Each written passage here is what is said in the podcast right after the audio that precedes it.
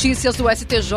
Os destaques do dia do Superior Tribunal de Justiça, quando e onde você quiser. Olá, esse é o boletim com alguns destaques do STJ. A quarta turma do Superior Tribunal de Justiça decidiu que o simples fato de os pais fecharem acordo sobre parcelas de pensão alimentícia em atraso devidas a uma criança não configura por si só conflito de interesse capaz de justificar a nomeação de curador especial. Com esse entendimento, o colegiado reformou o acórdão do Tribunal de Justiça de Minas Gerais, que considerou que a mãe não poderia ter renunciado à parte da dívida alimentar, pois isso causaria prejuízo à filha menor. Para a Corte Estadual, só seria possível o acordo caso fosse nomeado curador especial para a criança. No STJ, o relator, ministro Antônio Carlos Ferreira, restabeleceu a sentença que julgou extinta a execução. Ele apontou que a realização de acordo entre os genitores para quitação parcial de parcelas em atraso da pensão alimentícia não é razão suficiente para configurar o conflito de interesses e autorizar a nomeação do curador especial. Segundo o ministro, a ação de execução de alimentos dizia respeito a uma dívida de aproximadamente 3 mil reais, dos quais 2 mil foram pagos pelo pai devedor. Além disso, segundo o relator, a mãe informou no processo que a pensão passou a ser paga regularmente após o acordo.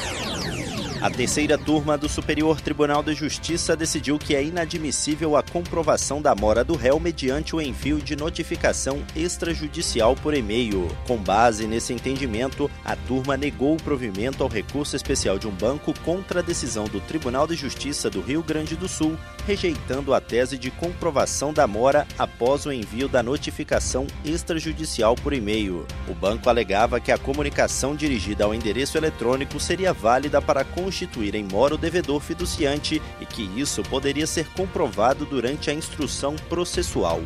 A relatora, ministra Nancy Andrighi, explicou que não é possível considerar que, com o envio por e-mail, a notificação extrajudicial atingiu a finalidade, pois a ciência inequívoca quanto ao recebimento demandaria o exame de vários aspectos, como a existência de correio eletrônico do devedor fiduciante, o efetivo uso da ferramenta por parte dele, estabilidade e segurança da ferramenta de e-mail. Ministro do Superior Tribunal de Justiça, Paulo Sérgio Domingues, convocou para o dia 5 de outubro uma audiência pública para discutir eventual revisão da tese fixada no tema 414 dos recursos repetitivos relativo à legalidade da metodologia de cálculo da tarifa de água e esgoto em condomínios com hidrômetro único para as várias unidades. Os interessados em participar da audiência devem encaminhar requerimento até o dia 8 de setembro, exclusivamente para o e-mail revisão tema 414@stj.jus.br, indicando a posição jurídica que pretende defender, as razões pelas quais entende que a intervenção será relevante para o debate público e o esclarecimento dos julgadores, o currículo do expositor, o material didático e os recursos audiovisuais que deseja utilizar e os memoriais limitados limitados a três páginas. A participação no evento, de preferência, deve ser presencial. Os pedidos de participação por videoconferência serão decididos caso a caso em 2010 ao julgar o tema 414. A, em 2010, ao julgar o tema 414, a primeira sessão do STJ considerou que não é lícita a cobrança da tarifa de água no valor do consumo mínimo multiplicado pelo número de economias existentes no imóvel quando houver único hidrômetro no local.